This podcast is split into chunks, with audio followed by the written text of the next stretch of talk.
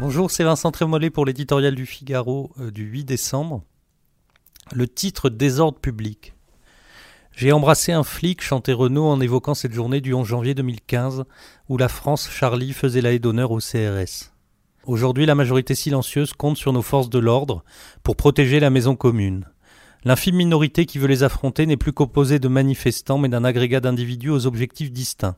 Dans le désordre, renverser la République, supprimer le Sénat, prendre Bercy, dégrader les symboles nationaux, casser pour le plaisir, brûler pour le selfie, ou tout simplement profiter de l'émeute pour faire ses courses.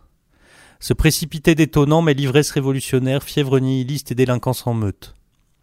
Ceux qui veulent faire tomber la nuit debout sur la France côtoient les apprentis putschistes et les voyous de nos territoires perdus. On est très loin des ronds-points de novembre et des slogans bonhommes sur la taxe carbone. Si certains gilets jaunes veulent tout changer, c'est leur droit. Les élections européennes sont dans six mois, qu'ils préparent donc leur liste. En attendant, Paris est en état de siège et la France retient son souffle. La police, une fois encore, se charge du maintien de l'ordre. Dernier refuge d'une autorité partout bafouée, elle reçoit sur le casque les pavés d'une jeunesse désintégrée, sur le bouclier les débris des révolutionnaires des beaux quartiers, dans les jambes les assauts de vandales arrogants d'impunité.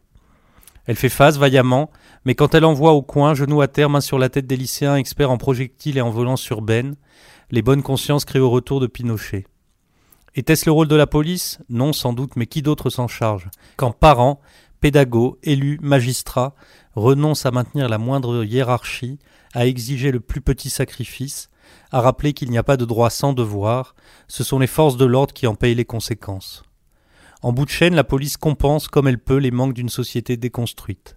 Ça n'est pas sa mission, et c'est aussi pour cela qu'elle n'en peut plus.